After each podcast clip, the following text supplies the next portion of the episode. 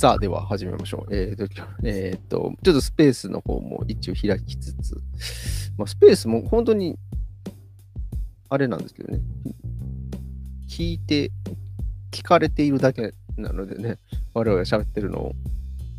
ああ、あの、そうだあれえ、村井さん、ツイッターなんか知ってないでしょ？してないんですよね、私。意図的に。うーん、そうですね。一時期、あの、ニュースを見た方がいいんじゃないかっていはいはい。いうブームが私に来まして、え、ニュースを？あ、あニュースをね、うんはいはいはい世界のニュースをで、まあ、あ各通信社のあ、はい。通信とか、A。AFP とか AP とかね、うんうん。パーッとこう、まあ、フォローして見てましたけど、これいらんなとなって。わかります。僕もなんか、そうそう、あの、いやいろいいろいろな新聞社のやつとか、あと、ニューヨーク・タイムズとかね、はい。フォローしてましたけど、うん結局なんかめんどくさなって読まないっていうね。うん、そうですね。そうそうそうそうそう。あんまり意味ないなって思いながら。まあ、でも、うん、こういうふうなのを、まあ、聞いたりもできるということなんですよね。最近ね、そうそう、そういうのができているので、そう、これはだからそうですね、アカウントないと聞けないのかな いや、よく分かってないんですけど、うんアカウントなくても聞けるのかもしれないですけど、まあまあ、アカウントはあありますね。その時使ってたのが。なるほど。はい。そうそうそっか。あ、でも参加はできないんですね。コメントとかは入れられるのかな？いや、これ、多分、えっと、音声参加、こっちが許可した場合、音声参加はできるはずなんですよね。なるほど。今、こういう、えっ、と、Google Meet でやってるみたいな感じで参加する感じですか？そう。だからコメントとか残すっていうのができなくって、でそうできないはずなんですよね。だからこうやりとり、あでももちろんだから、音声で喋ってもらうことはできるので、あのーやってもいいんですけど、そうするとこのマイクを拾わないっていうのがああって、要するにこれは要するに今、村井さんとこの Google Meet でつながってるんですけど、あのーえっ、と、何？この、えっ、と、スペースの方はスマホでしかつながってないので、あた多分だから村井さんの方には声が聞こえないはずなんですよ、ここで喋られても。ちょあ、っ。とうっすら聞こえるぐらい。そういうことですね。そう。ということななかなかうまいこといかないので、ちょっともう、そうスペースを聞いていただいている人の方には、あの、本当にもう聞い、ただ聞いていただいているということになりますね。そうそうはい。じゃあちょっと、あはいちょっとダラダラ始めたいと思いますけど、はいダラダラというのは要するに、あの、いつも一緒にやっております、あの、美坂氏が、えー来ない、えーそして連絡しても出ないということなので、まあ、寝ているんだろうということなので、えっ、と、そっとしておいて、えっと、村井さんと、えっ、と、二人で、えっ、と、ね進めていこうと。いうことですね。で、だから、ちょさっき話してたのは、まあ、ドゥルーツのね、えっ、と、関東の批判哲学を読むために、こう、やっているということなので、はいえーそう、判断力批判のについてのお勉強をちょっとした方がいいんじゃないかということなんですよね。うん。まあまあ、うん。誰かこう、まあ、先生とかがうん分かっている人がいれば、その都度あ何言ってんだこれはっていうのは説明可能なのかなという気はしますけどね。結構、うーん、まあそうですよね。まあそれもそうですし、うーん、なんなんかまあまあ、その反対力批判の軽い解説のやつを見てみてもいいと思います。もうこそうか、でもこれ一応、えっ、と、坂部さんのやつにも判断力批判の部分はあるんですよね。あ、そうなんですね。あるので、まあそそこを読むかと。読んまあ、読んでね。読んで、で、まあ、あと、あそう、結構分量あるんですよ、判断力批判の部分。多分その、純粋理性批判より全然多いので。あ、そうなんですか？意外。意外、意外っていうか、まあ、え分かってらっしゃるというか、あの、やっぱ判断力批判が重要だといううんうんうんことなんでしょうね。40ページぐらい、40ページ以上あるので。そう。まあ、とりあえず、まあ、あのー純粋理性批判、プロレゴメナを、まあ、読み、で、えっ、と、この判断力批判のところを読んで、確かないんですよね、判断力批判の解説本ってね。ですね。基本的にやっぱ純粋理性批判が中心になるので、あのね、三越柴さんでしたっけ？あれも純粋理性批判そうですね。だけで700ページですから。そ う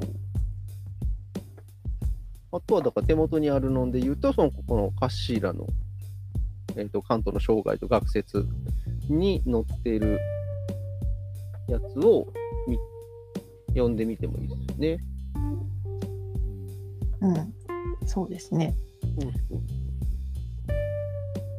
まあ、だから、そうなんですよ。だからさっきちょっと村井さんと話してたように、あの、単にね、あの、えっと、そうそう、自然って言っても、なんか、その、普通我々一般的に私たちが考えるそのなんか木々とかあの岩とかその目の前にこうゴロッと存在している自然というよりかはカントがね問題にするのはこの有機的にこう結びついている、えー、と有機的な自然観っていうものがなぜ成り立つのかっていううん。ことですよね。まあ、まあ要するになんかあたかもこの目的を持って動いていたり成長したりとかあの互いにこう結びついているようなあそしてあのなんか、えー、と単にこのランダムではなくて何かしらこの調和があるような、えーあるように見えるこう自然っていうものがなんで可能になるかっていううん。問題があるのでそう単単になんかそのものとか植物とかの自然じゃないのでね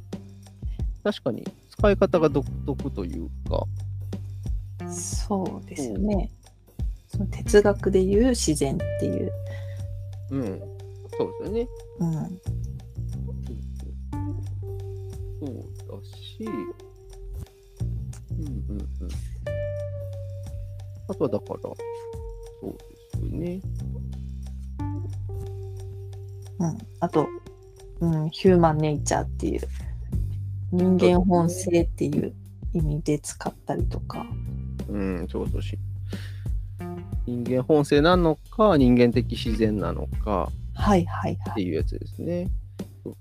これだからそう、ドゥルーズの本は意図的にあのヒューム論との、あの、なんていうか、たえっ、と、なんていうの相互参照関係をこう多分あの想定しているので、あえてこのヒューマンネイチャーという言葉を使うことで、あの人間本性であったり、あるいは人間的自然であったりっていうところをこうなんか、えー、と行ったり来たりするというか、はい。あえてこう工作させるような書き方をするので、そう。そのあたりもね、うん。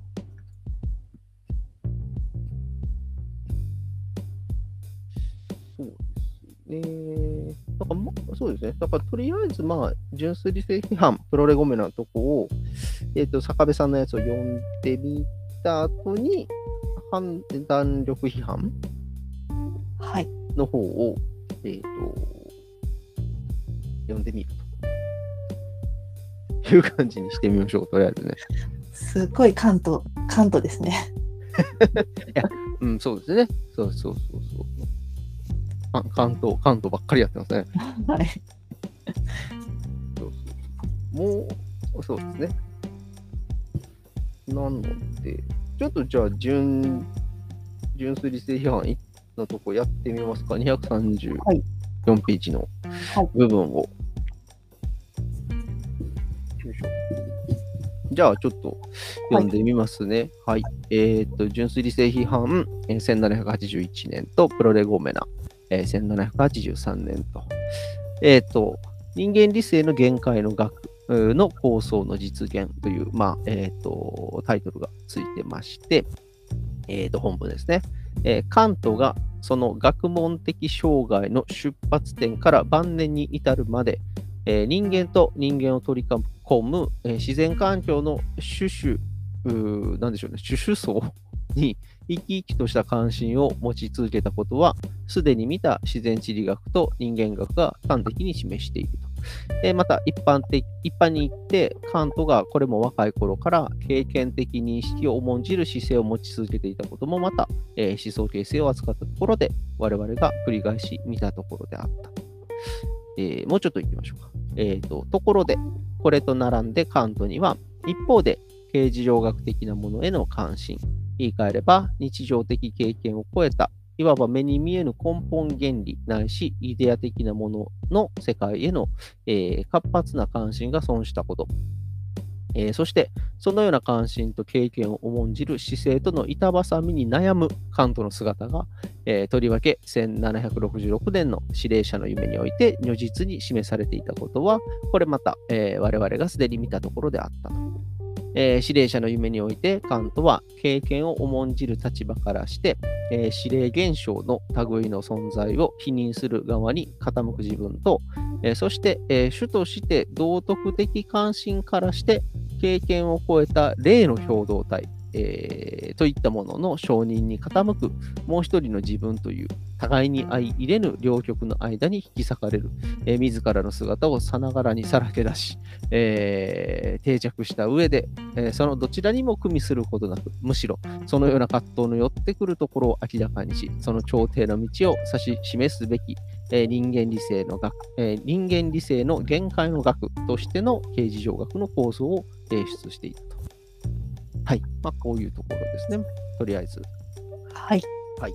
まあ、えっ、と、要するに、えーと、自然地理学と人間学っていうのは、まあ、ずっと、まあ、えーなんでしょうかね、えー長期間にわたってずっと、まあ、講義を続けていたということがあって、これは、まあ、えーいわゆる、まあ、えっ、と、経験的な領域というか、あのーまあ、うん、なんでしょうね、まあ、みみ身近というか、えーそういう、えー自分の周りにある環境とかっていうこと？に対する関心っていうのがまず一方にあり、で、それに対してもう一つは、えーと常に刑事上学的なもの、えーへの関心というものが、えーと関東の中にはあって、で、えっと、それはだから端的に言うと、なんでしょうね。えっと、例えばこの、えっと、心霊とか魂とかっていうようなものですよね。そういったものに対する、えっと、そうそう、霊との交流とかね。そういう理性、理性とか、なんか、えっと、経験的なものを超えた、えー領域への、なんか、なんというかな、関心事っていうのがあって、まあ、このなんか両方にこう、引き裂かれる形で、カントという、まあ、哲学者は、えっ、と、まあ、あって、えーで、そこから、えー、と人間理性の原価の学という形事上学の構想を提出することになりますという、えーことが言われております。はい。はい。なんか、なんかあります？この辺は。これは、あの、この間言っていたスウェーデンボルグとかのそうです、そうです。えーうんうんらへんの話ですかね。そうですね。そうそうそう。だし、で、このなんか見立てというか、一方にこの理性的なものとか経験的なものへの関心と、えー、と非理性的なもの、えーのへの関心っていうものがあカントの中にはあって、で、しかもなんかその理性っていうものがなんか常にその霊とか霊魂とか、えーそういうなんか非理性的なものにこうなんか常にこう脅かされていて、えーなんかすぐにこうその理性っていうものの、えー、と根幹がこう崩れてしまうようなそういうなんか脆弱性を持っているんじゃないかっていうあのなんていう危機感っていうんですかね。そういうものに常にこの関東のえ関東っていうのは置かれていたと。なんかそういうなんか理性の不安とかっていうふうに坂部さんは言ったりするわけですよね。だから、あのそむしろだからカントが理性っていうものに着目して純粋理性批判みたいなものを書いたのはそういうなんか理性の脆弱性とかその常に理性っていうものが非理性的なものに脅かされているっていうことに対するなんかある種の防衛反応っていうかな防衛反応としてそういう、えっと、ものを構想したんじゃないかというようなことはなんか坂部さんが書かれてたりしますね。はいはい。そうそうそうで、なんかこの後に引用されてる序文？あありますね。はいはい。うんうん。では、その、刑事上学っていうものが、うんまあ、かつて万学の女王だったあそうですね。刑事上学が今や、まあ、なんでしょう、近代化していって、そうそうなんか科学みたいなのが大事みたいな、なってきて、まあ、その地位が落ちてきてるのを、まあ、救いたいっていう、そうですね。そういう両方のがあったって感じですね。そうですよね。そうそうそう万学の女王だったけど、今今やこの老貴婦人って言ってますからね。おばあちゃんになっちゃって、おばあちゃんになってしまってっていうのがありますよね。はい。あとちょっと個人的に気になったのは、えー、とその234ページの最後の方に、その道徳的関心からして経験を超えた霊の共同体というものの承認に傾くっていうふうに書いてあるんですけど、何なんでしょう、これ。経験を超えた霊の共同体っていうものは、と、道徳的関心っていうのは、どう結びつくんでしょうね。なんか、道徳的関心からそういう共同体がうん。承認されうるって考えたんですかねカントは。うーんうーん。そう、この、この両方のなんか関係がよくわからんというかね。え、道徳的関心とその、うーん。あ、うん儒教的なえ儒教ご先祖様みたいな。ああ、なるほど。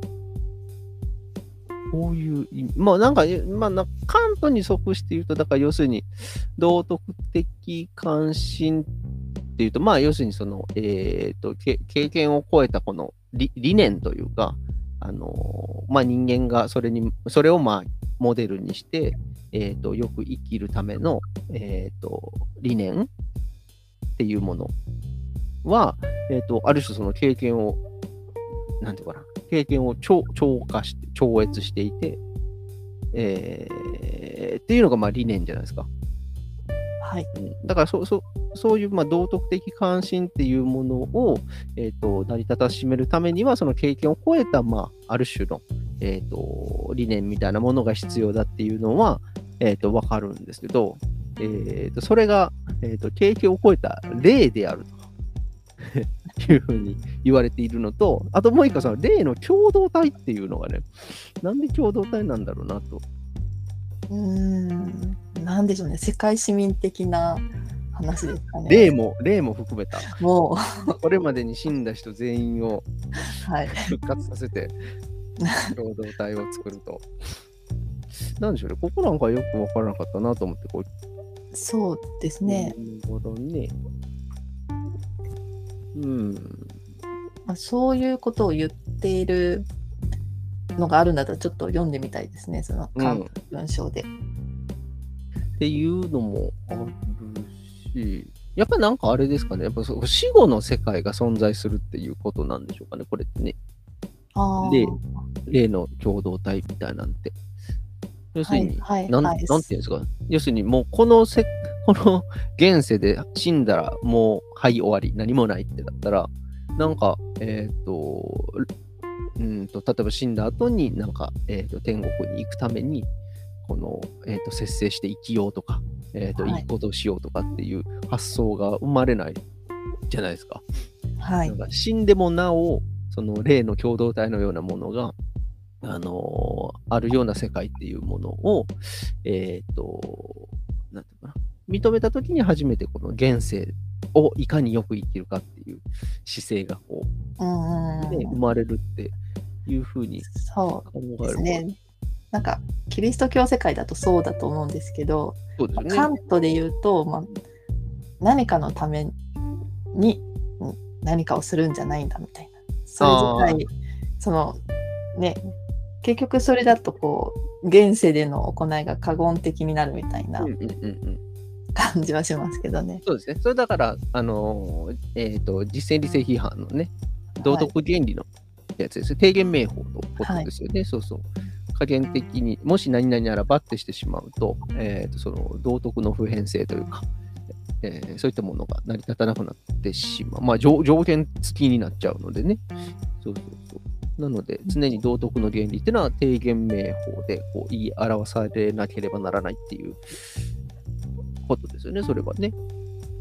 うん、だか肉体が滅びても魂っていうものが存続するというか、魂が永遠に生き続けるっていうような、えーそして魂同士がこう共同体をなして、えー、と読み読みの国っていうんですかね、はい。えー生きて、えー生き生きるというか、まあ、生を存続させるという想定があって、まあ、道徳という道徳的関心が可能になるのかなとか思いつつ、ちょっとここ、ここ、さらっと読み流してしまいそうですけど、なんかちょっと引っかかった感じがありますそうですね。なんか新しいカントがいるなって感じですね。ね。ねそうそう。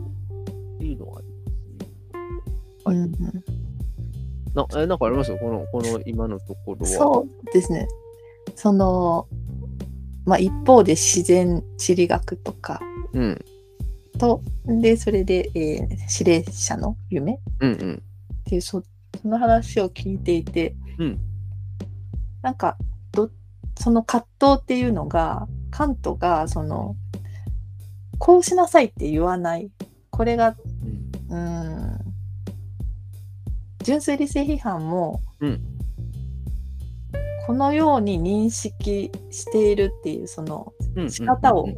言うはいのであって、理性とはこうあるべきだとかうんうんうん。言わないし、確かに。実践理性の方でも、あそれこそなんだっけ、あの何時の意思の確率がいつほどでなんだらかんだら、あれも道徳的にこれが正しいんですってこと言わない。そうですね。そのうん。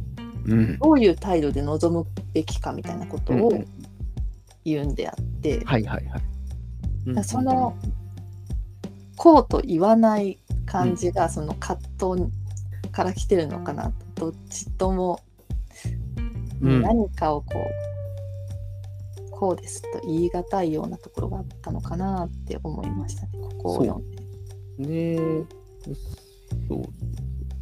それはなんか、だから、そうですね。だから、うーんと、あのね、えっと、直あの直感の形式をこう導出するときも、その時間と空間をね、えはいっと、やるときも、えっと、直感っていうのは、時間と空間っていうのが、えっと、備わっていて、で、それがフィルターになって現象っていうのが、まあ、えっと、私たちに立ち現れるんですよっていうことをまあ言いたいんですけど、本当はね。言いたいんだけど、それをこう導く言い方として、なんか、あのーなんていうかな。うーんと、えーっと、なんていうか、演劇的というのかなって言ったらいいんですかね。なんか、うーんと、あ、でも、そうか、直感、えーっと、時間と空間よりもなんか、あの、純粋合成概念の演劇っていうのが出てくるところがあるんですけど、まあ、あの、カテゴリーをね。はい、今えそこ読んでますよ、ちょうど。あ、そう、そうあれって、か演繹されずに困ってます。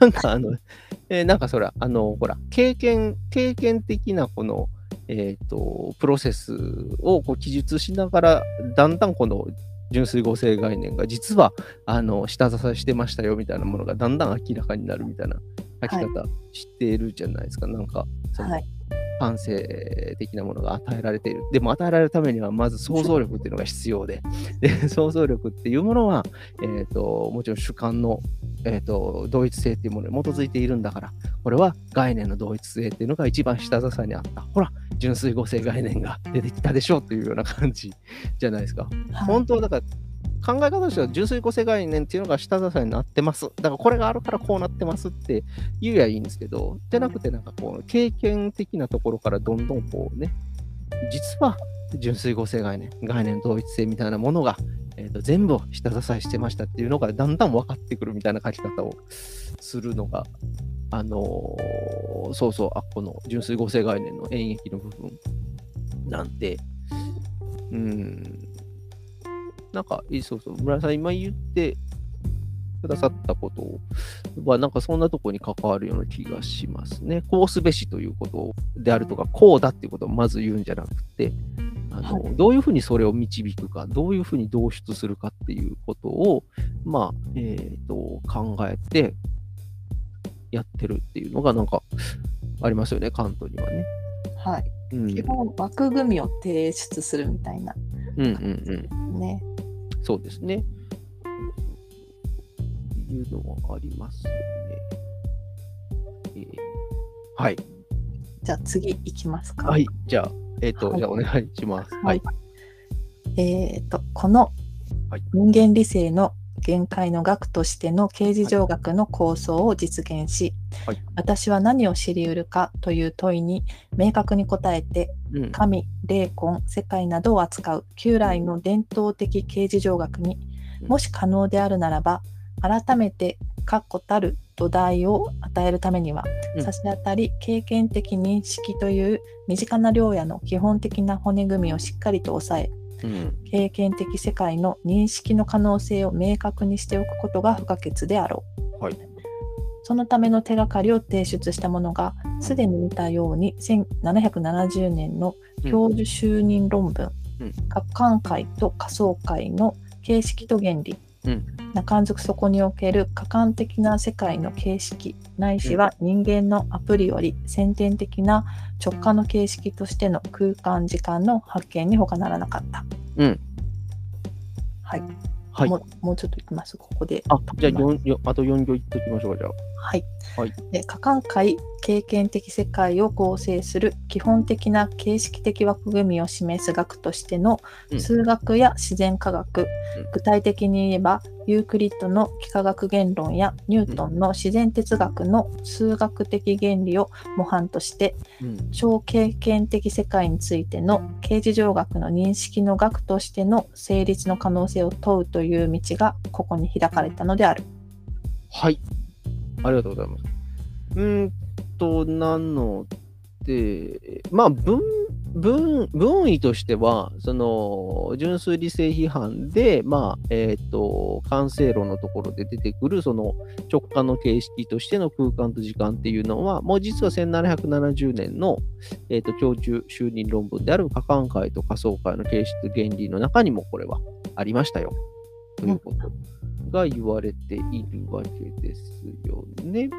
んで、えーっと、この最後の4行って、その可感会と仮想会の論文の内容なんですかね。そうですかね。可感会的世界を構成する形式的,、えーと形式的枠組みっていうのは、まあ、基本的にニュートン力学とユークリッドの、えーと幾何学になが、まあ、モデルになっていると。えーで、まあ、これによって、えーと、えーあ、そうか、これをモデルにして、えっと、まあ、経験を超えた世界についての形状学的認識の学と、えーしての成立の可能性を問うということも、まあ、ここでもはややられてましたということが、まあ、内容としては書かれているところかなと思いますね。うんうんうん。そうそなんか、あと、あと、だから付け加わってるとすると、だからその伝統的な形状学がね、論じる神とか霊魂とか世界などを、えー、と扱うう形事上学の確固たる土台を与えるためには、経験的認識という身近な領域の枠組みをちゃんと押さえておかないといけない。それがどのように可能かみたいなことを言おう。うん、そうそうそう、そうでありますね。だから、おそらく、その経験的認識っていうのが、まず確固たるものとして、えっ、と、土台としてなってないと、それをなしにして、神とは何かとか、霊魂とは何か、世界の限界はあるのかとかっていう議論をしてしまうと、本当になんか、えっ、と、なんていうの、それをまあ独断論的形事上学、もうこうだとしか言いようがない、えっ、と、ものにしかならんということなんでしょうね。はい。そうそう。で、それを避けるために、えっ、と、私たちの経験っていうものが認識、えっ、と、可能になるような条件っていうものをまず明らかにした上で、そこと,、えー、と伝統的に形事上学が論じていたその神とか、えー、と霊魂とか世界っていうものとの、えー関係、関連っていうものをあの明らかにしようということになるわけですよね。でさでさらに言うと、だからこの神、霊魂、世界っていうのは、要するに、えー、と理念としてあの純粋理性批判の中では出てくるので、要するに理理性がこう、まあ、なんていうかな、か考え出しちゃう、えーと、リミットみたいなもんですよね。として出てくるはい。やつで。そうそう。で、えーとさらに言うと、それがなんかね、が世界の内部にこう存在するかのように思い出してしまうのが、その理性がこの、えー、と理性の過小って言ってましたっけ？超越論的過小っていうのが後で出てきますよね。はい。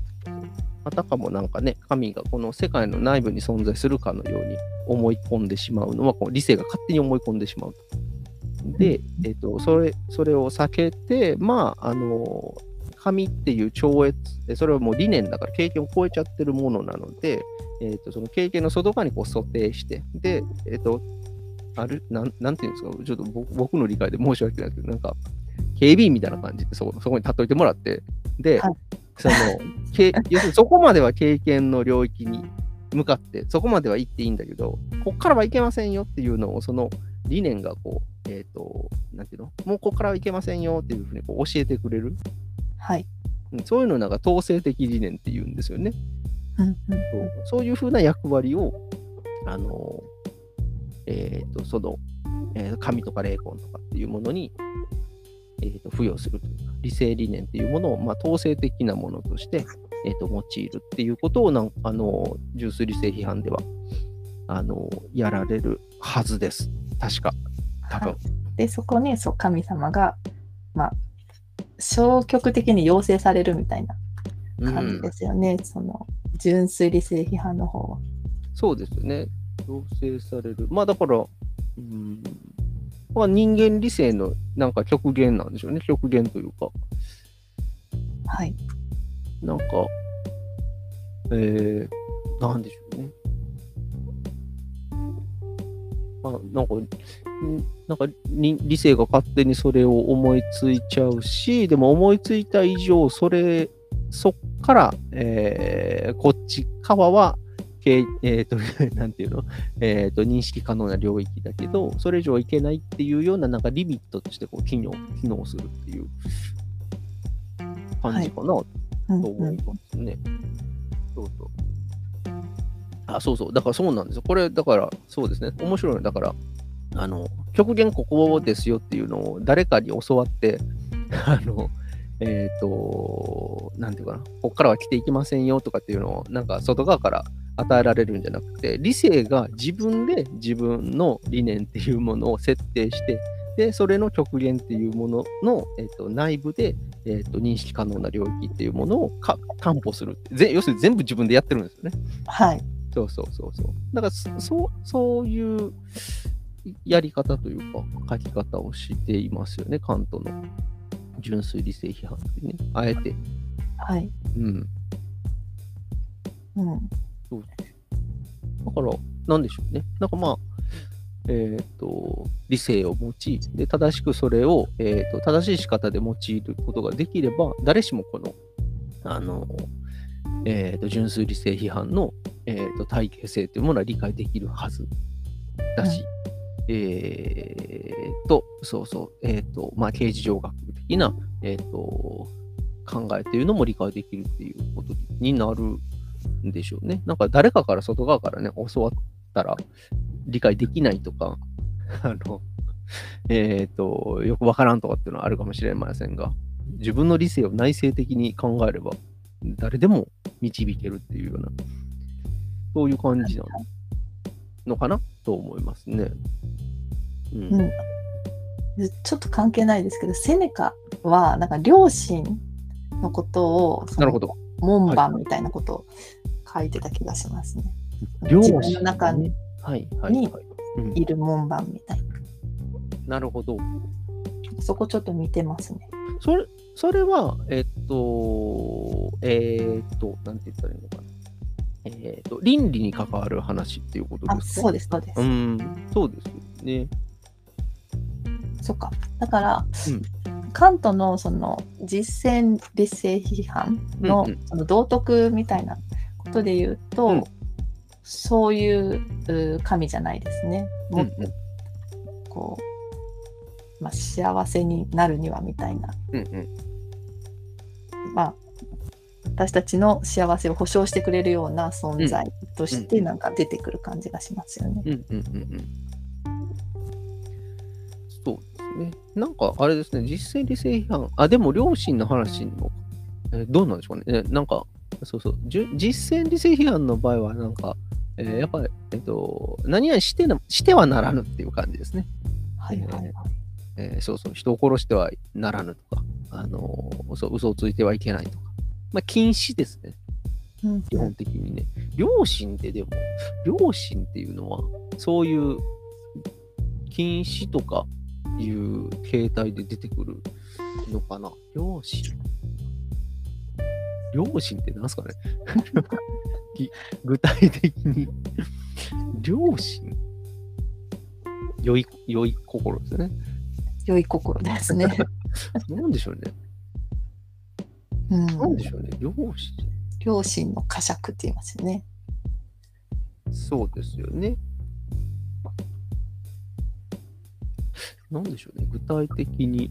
なんか、ルソーとかだったらかな、あなんか、要するに、哀れみの情みたいな、要するに自分のと、要するに同類が、なんか、苦しんだり、あの、まあ、苦痛を、えっ、と、なんか与えられてたりするのを見見るのが、あの、なんか生理的に無理みたいな。はい、はい。で、えーと、そういうのを哀れみの情とかっていうふうに言うんですけど、なんかそういうのとも違うか。そういうのも違いますね。両そうですね。なんか、うん、そのセネカの話だと、その自分が悪いことをしないための、うんなんていうかな、規制みたいなものうん。として良心があるみたいうんなことだったような、ちょっとうる覚えです。そうなんですね。うんそうなんかもう、もうなんか関東よりなんかマイルドな感じしますね。なんかね。あ、そうそうですね。そうそうああれしちゃダメ、これしちゃダメというよりかは、あの、なんでしょうね。なんか、もう少し温かい、温かく見守るようなはい。感じがしますよね。いや、そうなんですね。そうそうそう。そうそうなんですよ。その、セネカってストアでしたっけ？ストアはいはいはいはい。うんうん。系の人ですよねすね。経営っていうとおかしいうんうん。だからストアの人たちって、うん絶対的にこうしちゃいけないってことを言わない。はいはいはい。例えば、カントだとうん普遍的な、そうですね。まあ、道徳的こうすべきみたいなのがああるよって理性は導けるだろうって言うけど例えばその他人様のうん。足をいきなりちょん切ったりしちゃいけない。いけないだろうと。そんなことしちゃいけないと。はいで関東だと全部いけないってなるかもしれないんですけど、例えば。ストアだと、その、あじゃあ、その他人様が糖尿病で死んでしまうと。ああ、なるほどね。だそこれは、まあはいまあ、歩歩くの大変になるんだけども、うん。他人様の足でもちょん切らなきゃいけないだろうとなるほどね。いう考え方らしいんですよね。だからはあはあはそこ割とこう違いますよね。そあ。のなるほどね。正しさのなんていうか感覚が。あの人だからストア派とかっていうのは、なんかやっぱ自然の摂理とか、あのーなんでしょうね。自然の中のこの因果関係とかっていうものに基づいて、こう、それに沿ってこう判断するっていうはい。のが、えっ、と、まあ、善でありっていうような感じがしますけど、やっぱカントはそういう自然的な結びつきとかっていうものを超越した、えっ、と、理念、えっ、と、そして、まあ、えっ、と、普遍的に、えっ、と、妥当な、えっ、と、理念っていうものに基づいて判断するということが道徳的な、えっ、と、判断というふうになるわけですよね。だそこの違いははいありますよね。うんそうそうそう確かに。あ、そうですよね。面白。これだから、あの、ストア派、えちょっと全然また話も飛びますけど、ストア派は自殺は肯定するんですかね？どうなんでしょうん。う。その、その個別の事象において考えるべきっていうことでですかね。そうそうそう。もし、その、認められるならば。うん。どうなんですかね。なんかでも書いてそうですね、誰かは。ありそうですよね。自殺について、セネカ。セネカとか、そうそう、ありそうですよねとか。さ なんか探したらありそうですよ、確かに。うんそうそうそう。まあ、スターも歴史が長いから、こうんうん。う、ね、それぞれじ時代によってこう考え方も 違うかもしれないですけどね。そうですね。うんそうそう。カントの場合は多分絶対ダメだと思うんですよ。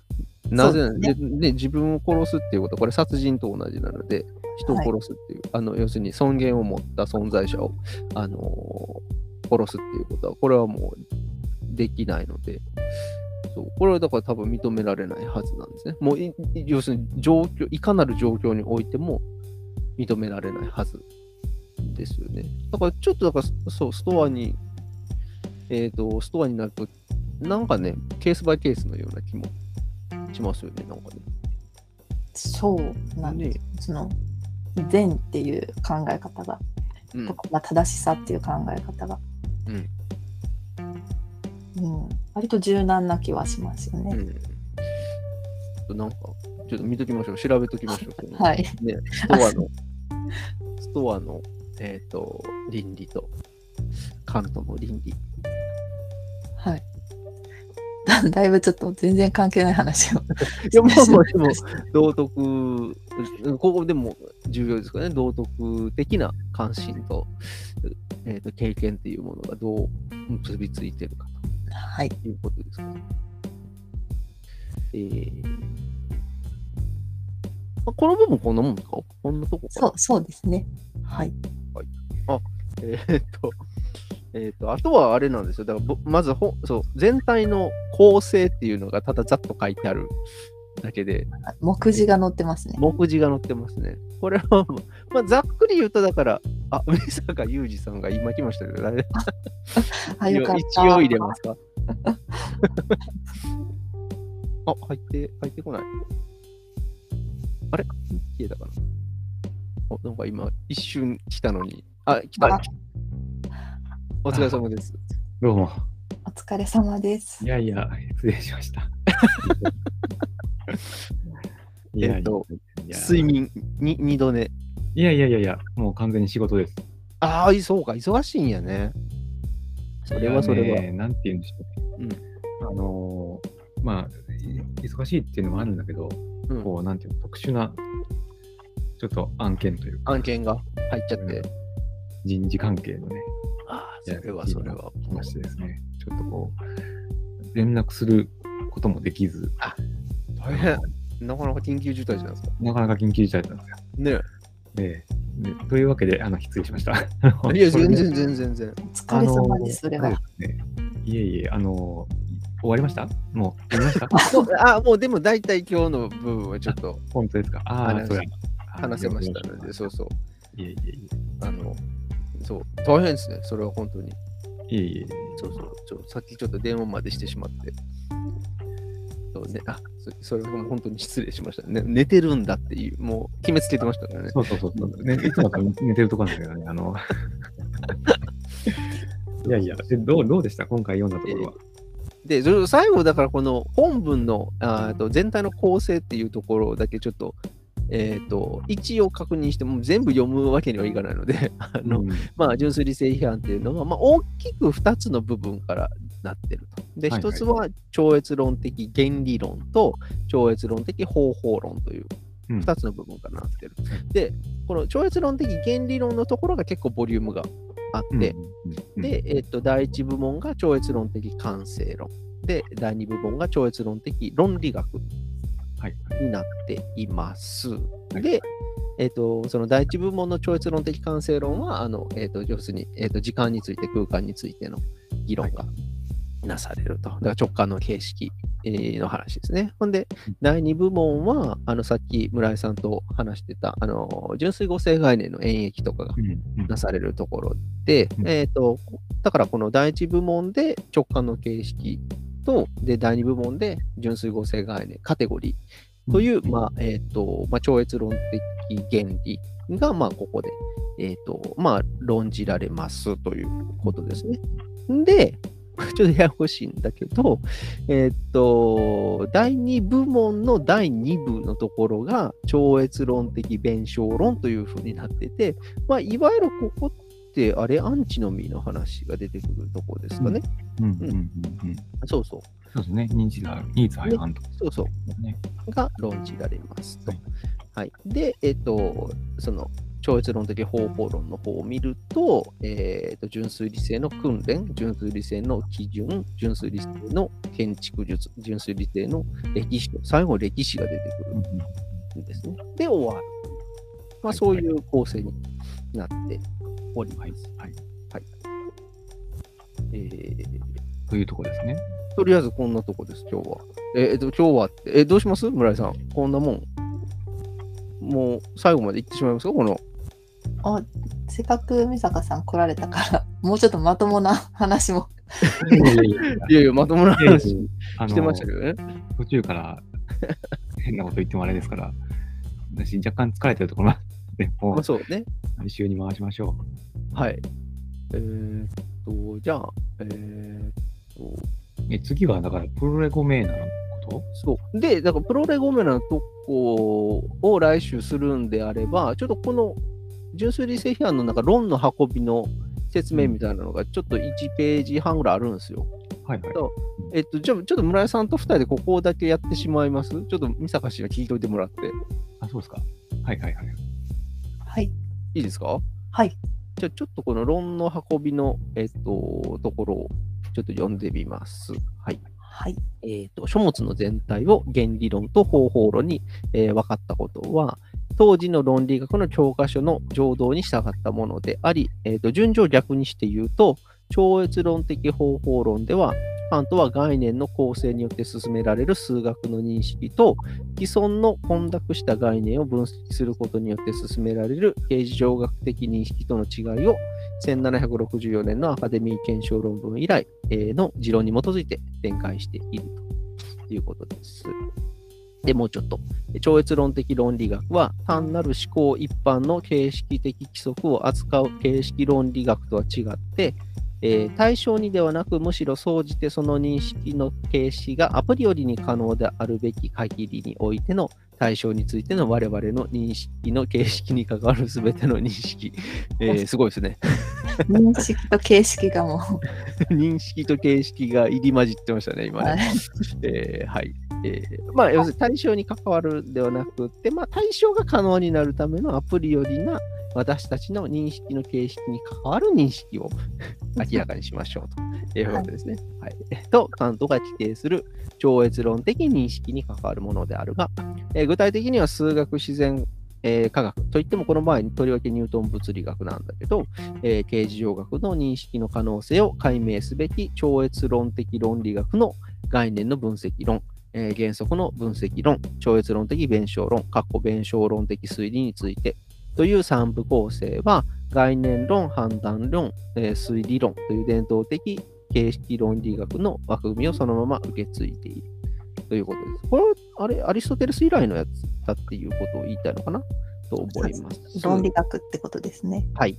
はい。えーということです。えっ、と、もうちょっといきます。いきましょうか。はい別に大丈夫ですね。はい。はいえっ、と、さて、アプリよりな直感形式としての空間、時間を解明する、えー超越論的完成論。さらに、アプリよりな思考の形式ないし純粋語性概念としてのカテゴリー、えーと範疇、えーの初相を解明する、えー概念の分析論に続いて、カントは超越論的分析論の締めくくりをなす原則の分析論というところにおいて、上述の直感と思考の両形式の結合によって、我々の経験界の認識のアプリよりな基本的枠組みを構成する数学、自然科学の認識の基礎となる諸原則が生じるゆえんを明らかにする。だそうです。何が、何、えっと、何がどう生じたのかよくわからなかったですけど、まあ、とりあえず。えーで、ここで得られた一つの成果は、えー純粋語性概念、えーないしカテゴリーは、えー直感形式との結合を離れ、経験的世界を離れて、単独で、えー超経験的世界の認識をもたらすべきものとして使用されるとき、自らの権能を超え、必然的に、えー人間理性を解決し得ざる自己矛盾に陥らせるという見通しであった。えーこのいわば人間理性の自らの限界を超えての越境による超越論的過小の成立と自家同着の初相とを解明するのが超越論的弁証論に他ならない。これなんかさっきちょっと話したやつですよね。なんかカテゴリーとかっていうのを、なんかその、えっ、と、経験のそのね、えっ、と、直感があって、でも直感が可能になるには想像力があって、で想像力が可能になるためには自我の同一性が必要で、自我の同一性ということは概念の同一が必要でしょう。えっ、と、純粋合成概念っていうのが全部下支えしてますっていうふうに、こういうふうに導出されたわけですが、これ要するになんか経験の中でこう、なんかうまいこと、えっ、と、純粋合成概念、ないしカテゴリーっていうのが、えっ、と、組み込まれてるんだけど、なんかそのカテゴリーだけ、純粋合成概念だけっていうのを、この経験的世界をこう、超えてそれが使用されてしまうと、えっ、と、様々なこの過程、えっ、と、なんていうの？えっ、と、自己矛盾に陥っちゃう。アンチノミーに陥ってしまうよっていう、あのーそういう部分ですよね、ここはね。はい。はい。ということです。で、もうちょっと最後までいきましょうか。えっとはいここでカントは霊魂、世界、神など従来形而上学的理念の対象とされた超越論的理念についての認識が、えー理論的な学的認識としては成立し得ぬこと、えー諸理念については、えーできる限り特殊な諸認識を問い続け、その規則を普遍的、えー普遍性に近づけるための統制的使用以上のものは許されることを明らかにすると。えということだそうです。はい。ここもさっきちょっと話したこと？そんな話もしましたね。そうそうそうそう。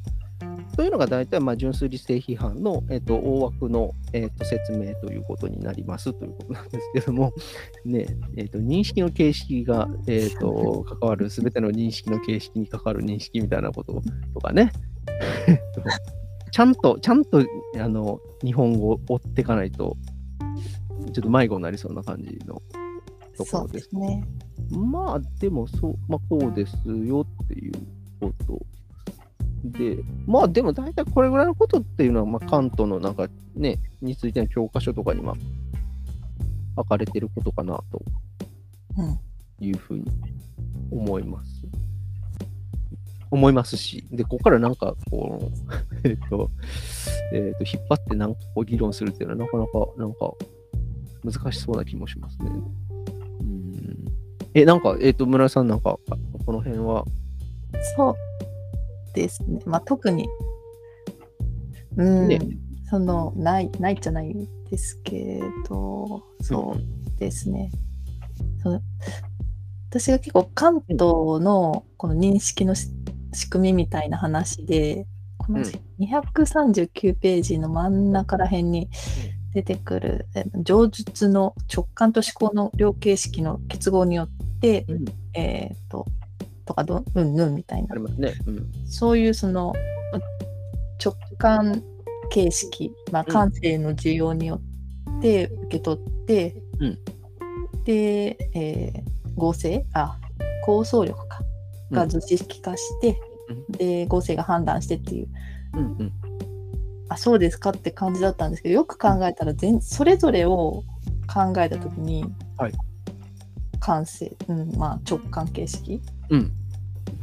の状態とうん。合成の働きと。うん。なんかそれこそそのユクスキュルの環世界じゃないですけど全然違う世界観というか。はいはいはいはい。それをこうお団子の串みたいに一つの認識になるようなうん結合っていうのがどのように可能なのかっていうのはすごい確かに。そう。その横軸どこから出てくるんだろうっていうのはすごいはい。はい疑問なんですよ。確かに。うん。そのドゥルーズのカント、はい。それがこう分かるんじゃないかなと思って読んだけどちょっとまあまず難しかったっていうことと、うん。あとんどうかなっていううん。ところでしたね。かだからドゥルーズの話で言うと、さっきのなんかお団子がポンポンポンってあって、この、えーっと棒によってこう突き刺すみたいなはあの、ね、表現で言うと、棒がないっていう感じですよね。そうそドゥルーズの場合はね。う。はい語性と、ね、語性と理性と構想力っていうそれぞれの諸力が、まあ、えっ、と、一つが、まあ、リーダーみたいになって、で、あとがこう、うまいこと下支えしてるというかね、それぞれの役割をこう果たして、えっ、と、一つのこうまとまりを作ってるっていうような書き方ですよね。そうなんですよ。そうなんですよ。だからちょっとそう、きたなんか思ったのと違ったなっていう感じではあったんですけど、なるほど。その一つの認識対象うんに、すそれがこう、まあ、一つとしてうんまとまるっていうのは何なんだろうっていう、うんうんうん。それぞれの機能、諸能力かな。はいはいはい。うんそれが、うん、まあ、もうちょっと読んでいけばわかるのかなという気はしますけど、その純粋理性批判を。うん。そうそうですよ。カントで言うと、それは、あの、頭角っていう概念がはいはい。出てきて、要するに、まあ、自我の統一性みたいなやつですよね。そうそうそう。要するに、えっ、と、なえっ、と、だから、と頭角だから、要するに、超越論的主観が、えっ、と、ある種、この、なんか、えーい一つのユニットというか、いユニテというか、一なるものとして、えっ、と、まず、こう、えっ、と、あると。はい。で、それに対応する、えー、と超越論的対象 X みたいなものが、えー、とあるっていうこう想定をすると、要するにこの感性がそれに向かってこう一つの対象にこう形作られていくっていう。だから結局、この超越論的主観性の頭角っていうものをこの外側にこう投影することでこう、えー、と一つの対象っていうものが成り立ってるっていう話を、えーえーと純粋理性批判では出てきますよね。そうでも、うん、あでもその議論も、まあか、ドゥルーズのあれにも出てくるんですけど、でもじゃあその頭角ってなんで頭角として成り立ってんのっていう話がね、そうそう出てくるじゃないですか。うん。そうそうそう。これは、それもだから、ドゥルーズのカントの批批判哲学では、やっぱ、これもやっぱなんか理理念、理念の、理念理性っていうものがなんか機能して、なんか、えっ、と、一つのこの一性みたいなものを作り上げてるみたいな、なんか能力論でなんか解消されてたような気がしますけど、ちょっとどうかな？わかんないけど。そうそう。なんか、うんその頭角っていう、その、うん。うん統合するうん作用ですって、なでそれはどっから来るのとか、そうですよね。そもそも理性っていうものが、うんみんな同じような理性が備わってる前提で話してるのがはいはいはい。結構不思議ですね。うんうんうんうん。それもありますよね。だから結構、関東解釈の根幹の話ではあるんですよね。そのなんか概念という、まあ、なんか認識のこの主観の側にあるものと、その、えー、と直感のような、その外側にある、えー、とものに関する認識っていうのが、なんでこの外と内がこう結合するのかっていう問題ってやっぱりあって、で、それをまあ、えっと、結びつける役割をしてるのは、えー要するに構想力なんだから、結局なんかカントの哲学って構想力が一番重要じゃんっていうふうに言うのがハイデガーでしょ？たたたた確か。へえそうなんですね。かそう、関東と刑事上学の問題とかって、そういう議論になっていくので、そうそう、何がそう結合させてるかっていうのは、結構ね、むずいというか、関東のそう構想力っていうのは、なんかその概念をただその現象の世界にこう適用するだけ、別になんか積極的にこの世界を構成したりとかっていう能力じゃないんですよ、確か。うん本当にだから図図式単、単にこう引き写すという、そんだけの、なんか、ただのメディウメディアという、メディウムしか、でしかないんだけど、もっとだから積極的にこの世界を構成する認識を構成する、あの役割を果たしてるんじゃないですかねっていう議論は、やっぱハイデガーとかにある、が出てくる議論ではあったりして、結構なんか、そう、カント解釈に関わる話ですよね、それって。うん。そう。そうです。そう。そうなんですよ。そうですね。そうそう。うんそうですね。なんかドゥルースに関してはたなんか能力論になってたじゃないかな。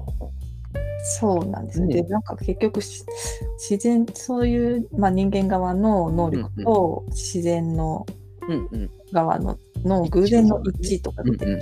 あ、そうそうそうそうそう。偶然の一致かっていう のが、まあ、まあでもちょっと、まあ、これからちゃんと読んでいけばそうだなと思う部分がだから。それ判断力違反のとこですよね。だなんか、あ、そうなんです。超能力の不一致の一致みたいなそうなんですよ。ですね。確かに。そうそう。三坂氏、あ、三坂氏、おいます、今。そうそう。はい。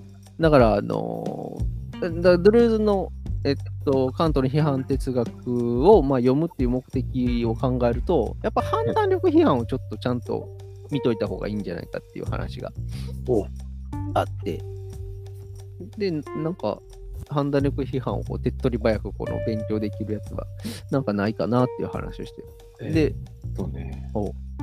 なんか、あれ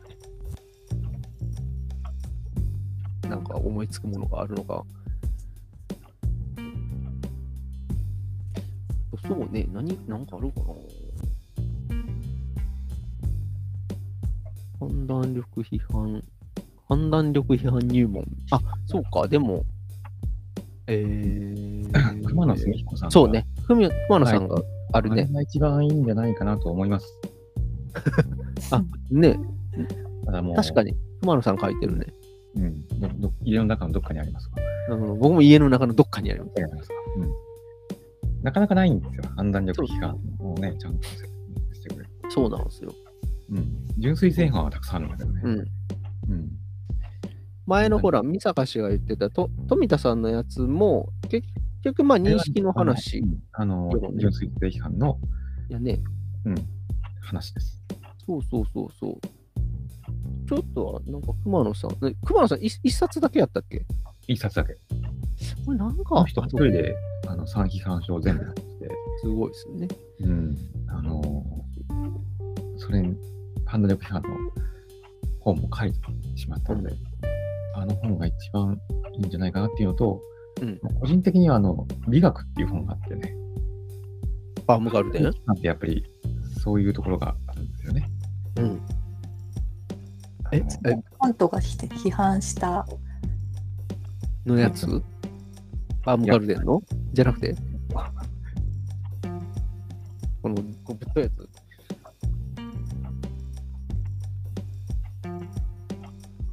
局なんか、えっとね、もうもう判断力批判でね、数項っていうはいはい。はい概念がね、ありまして、その数項とは何かっていうので、結構ね、話題になるんですよ。はい。うん。で、それで、そういう文脈でうん、判断力批判っていうのを、あの読むっていう流れは一つあって、はいはいはい、そうですね。でそれで言うと、うんあのあのね、まあ、別に読まなくてもいいんですけど、あれ、宮崎さんのやつ？いや、まあ、えっとね、それもあるんですけど、うん。あの、東京大学出版会っていうところ、はいはい。まあ、ズバリ美学っていう、へー。これはね、すごく勉強になるんですよ。それ誰が書いてるやつ？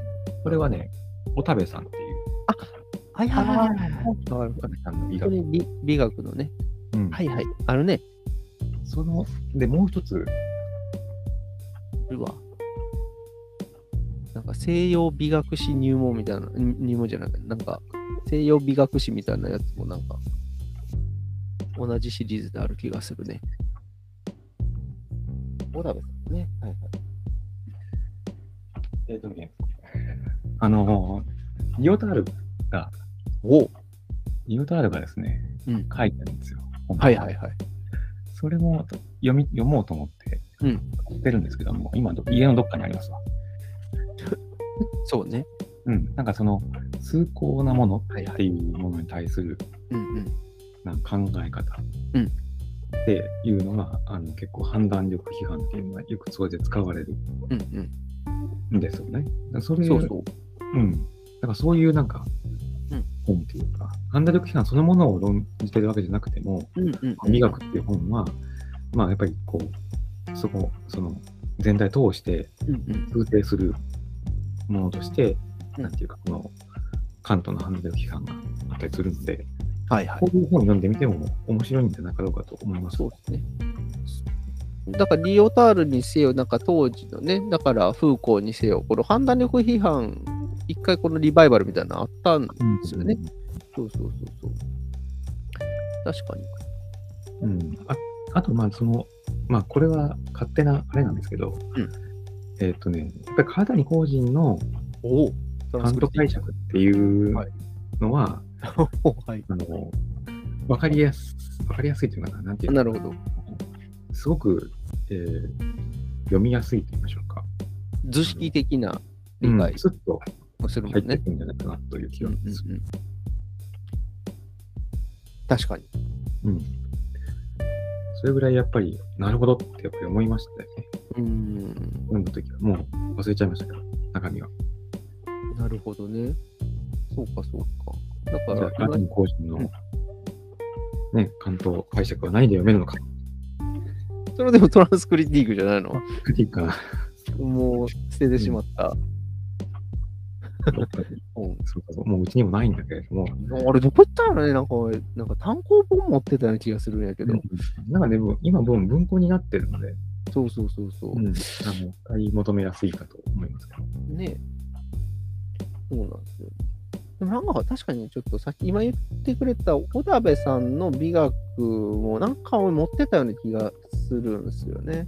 うん、確かこれ一冊ほぼほぼ判断力、あ、全部判断力批判でね。もう、もう、あのね本当に、いろんなあの哲学者とかね、あの本当だ出てくるんですけど、ややっぱりもう、一貫して判断力批判っていうのがそうだね。流れてる。うん。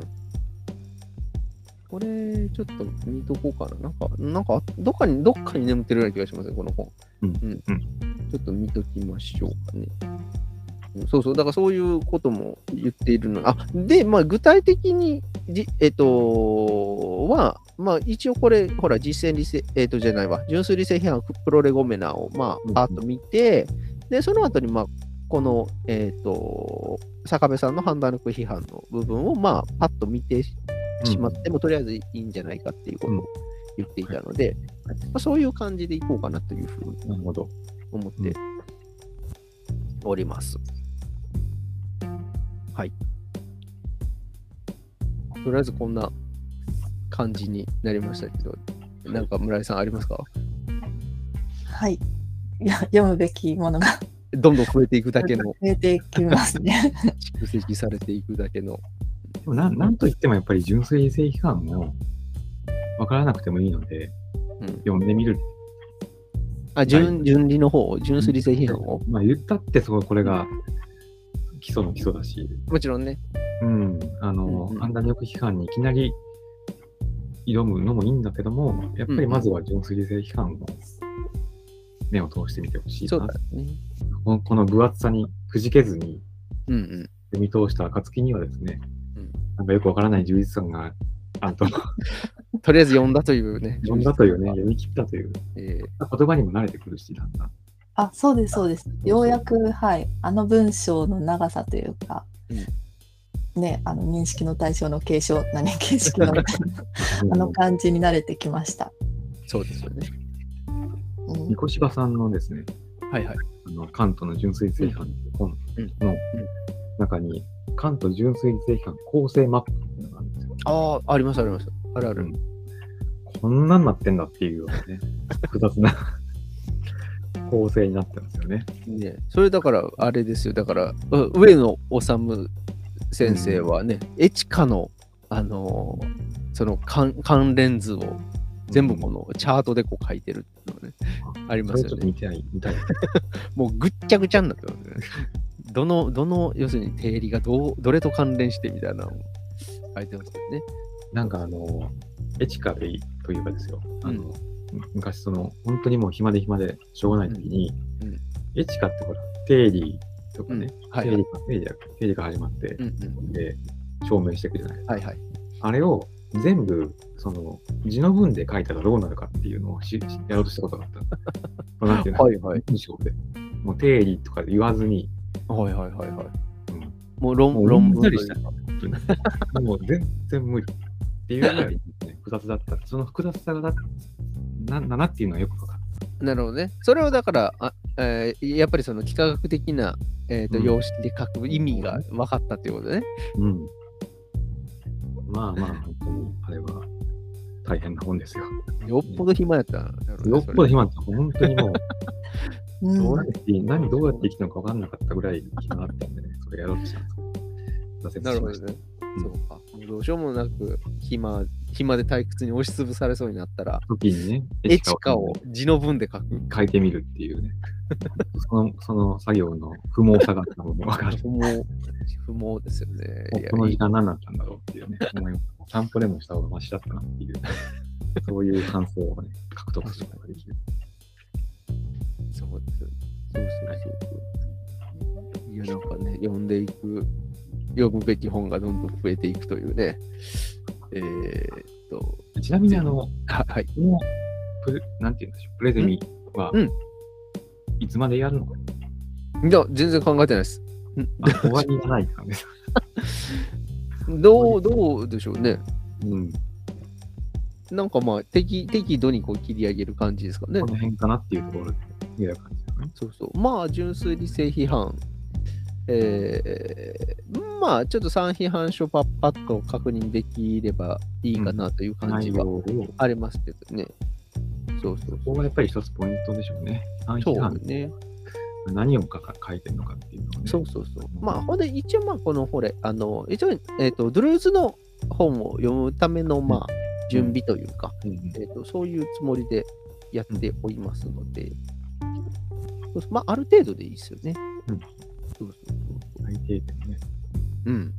そう考えると、やっぱり、このカントの批判哲学って、薄い、薄いよ。薄い本だよね。薄いですよね。そうそう。他のやつ考えると、ね、さっきのね、みこ 何回も言って申し訳ないです。だから、えっ、と、三越柴さんのやつは、順利立てて700ページありますから、すごいことですよね。それを、あの、あの薄さで、あの、三批判書全部っていうのはね、あんまないですね。でうん。やっぱり力技っていう感じがします。ねそうそうそうそう、力技ですね。力技やし、それでね、前回、あの、議論になりましたけど、ちゃんと、ちゃんと普通訳をちゃんと書いてないというね、あの、その究極目的と、なんか最終目的をなんか、ごっちゃにしてなんか書いてるっていうのは、自由ですね。自由ですね、なんかねだからもう、ブルーズの構想というかね、これがそこにそうねじ込んでいく感じっていう。そうねそう、そうなんですよ。なので、そういう感じですね。そう、うんあとだから、あの、えーと昨日あれ、えっ、と、現象ゼミの方をやってて、はいあの、で、そうそう、あの、もう多分、あの、なんていうの、えっ、と、まあ、えっ、と、あとな、えっ、と、に、に、えっ、と、2、3ヶ月すれば読み終えるという、あの、スピノザのね、うんうん。スピノザと私たちを読み終えるっていうのがちょっと見えてきてしまい、で、ああ。うん。そうそう。で、次何読もうかっていう話をね、していたので、うん。そうそその時にもしもしかすると、ミルプラトを読むかもしれないというね、頑張ってください。その時は村井さん、あの、はいはい。えっ、と、えーあの、リトルレノの部分をね、ちょっとやってみようかというのも、はい。うん、ありますでも、ブルーズのフランス語は読みやすいでしょ？あのーミルプラトはね、あのー要するになんかね、単語が多い。ああ、で、もう、辞書ばっかり引いてるような気が、うん。印象がありますね。んなんかその、関東の批判哲学とかって、ほとんどなんかその、熟語、熟語じゃないわ。あの、単語ってそんなにね、単語数多分めっちゃ少ないのね。うんうん。あの、出てくる単語が決まってると。そうなんですよ。うんでも、ミルプラトとかアンチョイディプスは、もうなんあか、固有名もそうだし、そうそうう、んじなんかね、知らん単語ばっか出てくるなっていう感じあですけど、あまあでも上には上がいるんで、あの、風光の言葉とものなんてもあう、もうな、もう、わけわからないですからあ、日ね。本語で読んでも大変なのに、そうそうそうそう。フランス語で、だからあれやから訳した人すごいなとす思うよね。そうそう。一生かかると思うね、あれ多分読んでたら。そうないろんな、だって、博物学とかさ、そうそうそう。経済学とかね、いろんな学問が出てきて、しかも16世紀とか17世紀とか、古典主義時代のね、うん、とかね、時代区分が。そう誰っていうようなね、うん。もう、なんか本を読みたいと思っても手に入らないような、うんうんうんうんフランスのこ、ね、こ国立図書館行ってマイクロフィルムかなんかで保存されてるようなものを読まないといけないようなレベルでしょ。すごいそうですよ。翻訳した人はすごいなっていうね、うーんと、思いますよね。そうそう。そういうのがありますもんな。あなんかその、うんある程度文法を抑えたら、うんうんまあ、何でも読めるんじゃないのかな。一生さえあれば。あ、もう、もうもちろんもちろん。で、本当になんか、あのーそう、原書で読むやつになんか来てくれてる人って、なんか、結構でフランス語読めるんですよ。ああ。そう、だからけ、なんか、なんていうの、余裕をかまして、なんか、あんまり予習とかしてないと、結構なんか、びっくりするスピードで進んだりするので、それもうなんか、目的は達成されてるじゃん。そう、いやう、でも、なんか、でも、あの、うん。やっぱりこう一緒に読んでると、なんかいろいろ発見があるようで、やっぱりまあそうそう、独学でやるよりもそうそうそうそう、分からなかった発見とかうん。あるのかもしれそうそう。っていうのがあるのでね、そうそう。うんなんかフランス語云々よりもその内容についてのうん。話が面白いですよね。昨日はだって、あの、本当にだからスピノザのエチカっていうのは、エトロジーだっていう話、はい。ねじ込んでいくとこでしたから、あの、本当かよって言いながらみんな読んでましたよね。そうううん、うんそうだから全然そのドゥルーズスピノザを書くドゥルーズとカントを書くドゥルーズ全然違いますね。ああ、なるほどね。うんうんうん。あーでも確かに。すごいいい感じ方ですよね、それってね。うん。正しいですからね。うん。やっぱり、カントは、ね、敵ですからね。うん。敵について書いた本って言ってますからね。そうそうそうそう。に対して、その、ミノザに対するその親しみというか、うん。ね。うん無邪気なねなんか 遊びがあるっていうか。確かに。うん心に余裕があるある感じですよね。まあ確かにね。そうそうそうそうそう。うんまあ、若い時っていうのもあるでしょうけどね。まあ、このカントのやつに関してはね。っていうのもあるし、まあ、えーっと、スペノザに関してはもう、あの、アンチオディプスとか、要するに、ガタリと一緒にやった後なので、うん。なんかそういうき、ちょっとなんていうかな、その哲学史とか、哲学的な解釈っていうののからちょっと取り離された感じというかね、そう、そういうのもあって、面白いですよね、あれね。はいだからき昨日はちょうど、だからあれ、ダニのね、よく出てくるダニの話、あの、あの、ほら、国分さんの本とかでも出てくる、はい、みんな大好き。みんな大好きダニの話ね。そうそうそう、あの部分でしたから。そんなとこかなえっ、と、まあこんなとこなんですけど、もう、あの、三坂氏なんか近況は別に何も変わらないですが、その忙しいぐらい。忙しいぐらい、忙しいぐらい。あ、あのね、あの、はいあの人、えっ、と、うんフランス現代史入門、ああ、お岡岡本さん。マモさん、あれをね、うん毎一度、マルゼンに買いに行ったんですよ。はい。3回買いに、3回目なんですけどね。うんあの、置いてないんですよ。そうなんや。売れてんのか、もう入れるつもりがないのかわかんないけど、へえ。え、そんなでも古いやつでもないしね。2015年の本なんですよ。へ7年前ですよ。そうなんや。うんもしかしたらブックオフの方があるかもしれない。ちょっと。もう読んで、終わって、うん読み終わり、うん。っていう売り飛ばしてるかもしれない。感じだったんですけど、でその代わりにというか、まあ、せっかく行ったんで、はいはいはいはい。なんか買おうと思って、おお、何買いました？タイトルも覚えてないぐらいに。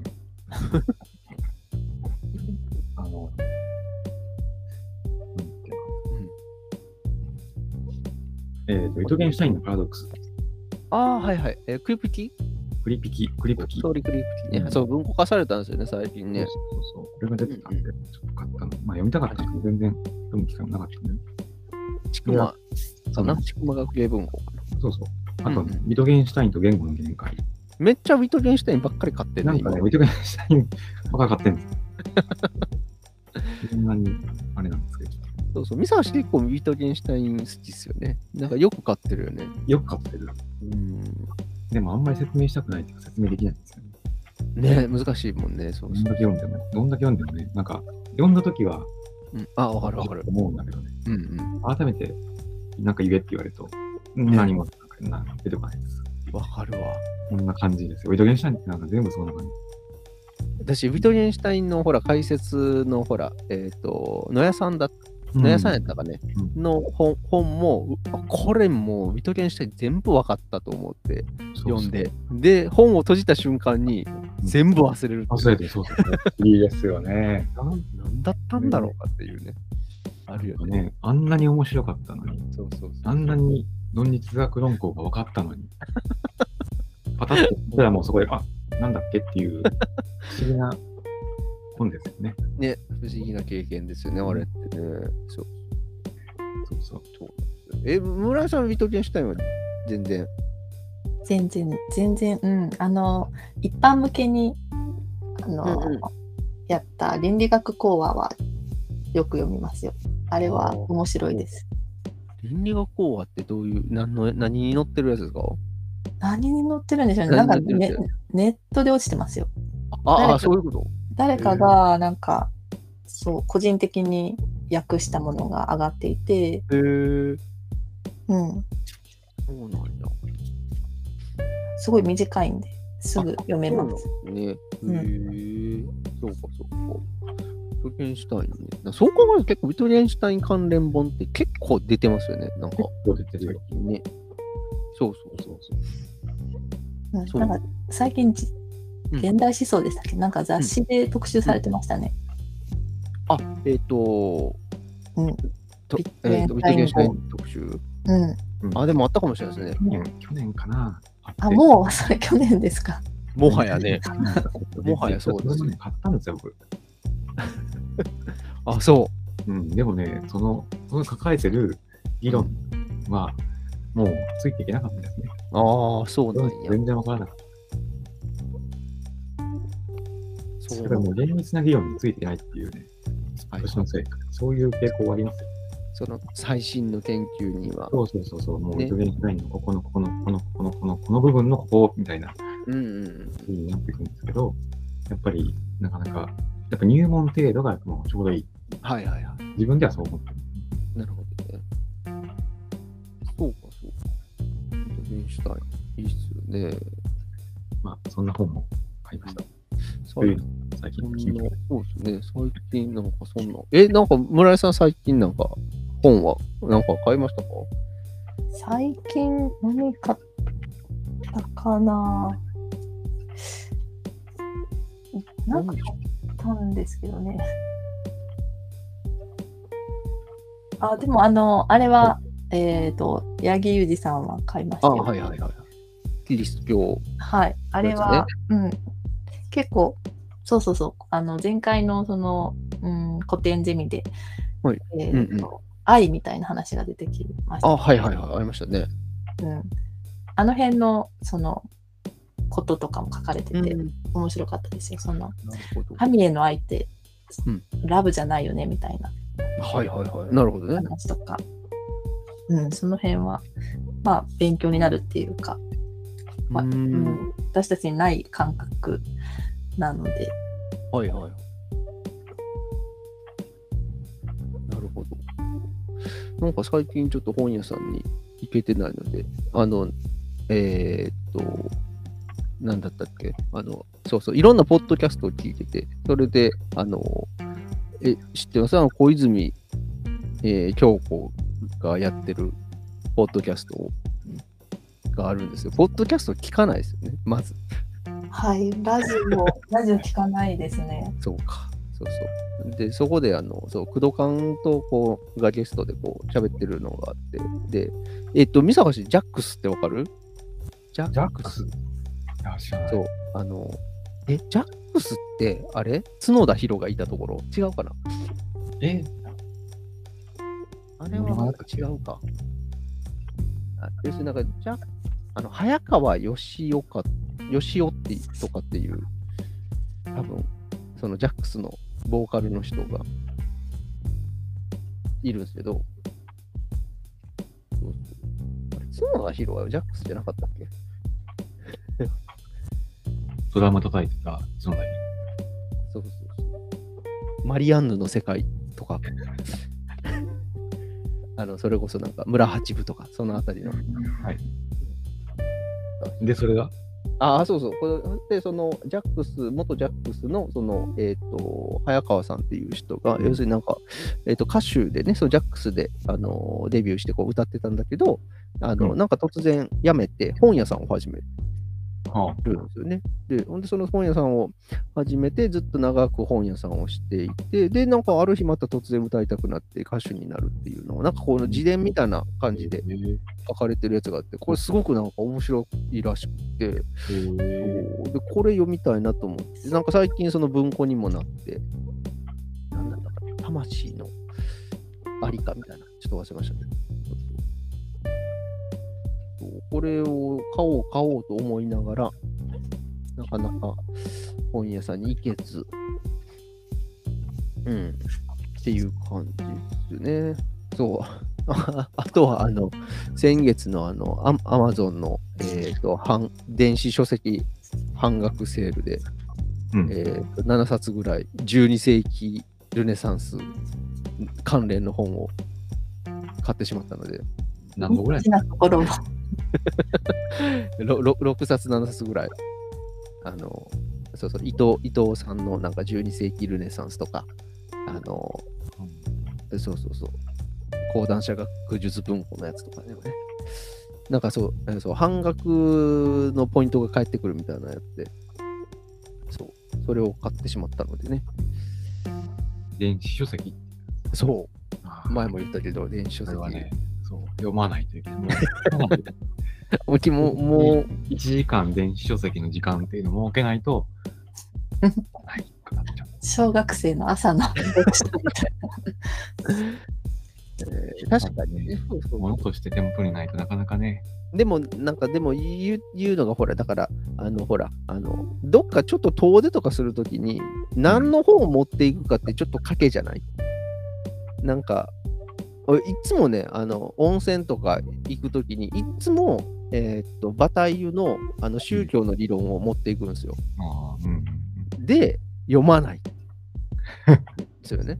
でも、他のを読みたくなるというか、持っていくんやけど、他のを読みたくなったときに、そんななんか10冊も持っていけないじゃないですか。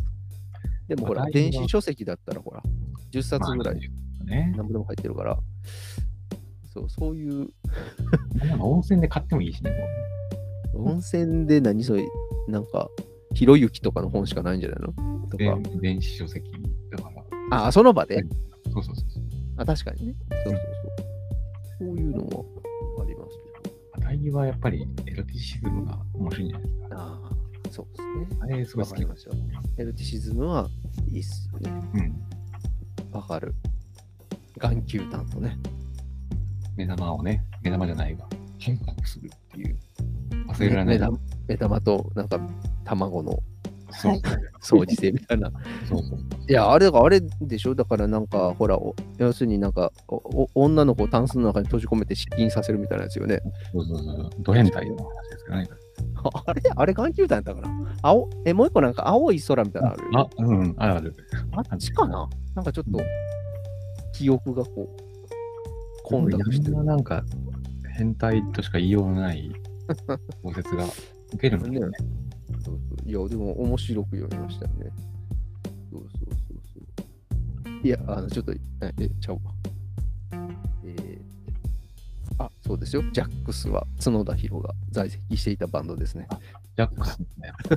はい、ジャックス。いや、それだけです。はい。えージャックス聞いてみる。ジャックス。いいいいですよ。今何でも聞けます。ファンとかだいぶ離れてきたから。そうそう。終わりますか？そうですね。あの、の、ということで、あのーとりあえず、まあ、次回はまだ継続いたしますので、はいまあこれ毎週してますね。なかなかハードな感じですが、まあでも本当にあの、全然忙しいの時は、あの無理せずということで大丈夫ですので、はいはい。ということで、えっ、と、よろしいでしょうかね。はい。はい。はい。では、えっ、と、今日は、え っと、これで終わりたいと思います。はい。では、えっ、と、お疲れ様でした。またよろしくお願いします。はい明日、明日あれですね。だから、古典あ、読解ですね。明日10時。明日10時ですねすね。はい。ということで、事なんですよ。お疲れ様土曜日なのに。うん。まあまあ、10時には間に合うと思いますね。わかりました。はい。では、そういうことで、はい。お疲れ様でした。はい。お疲れ様です。ありがとうございます。はい失礼します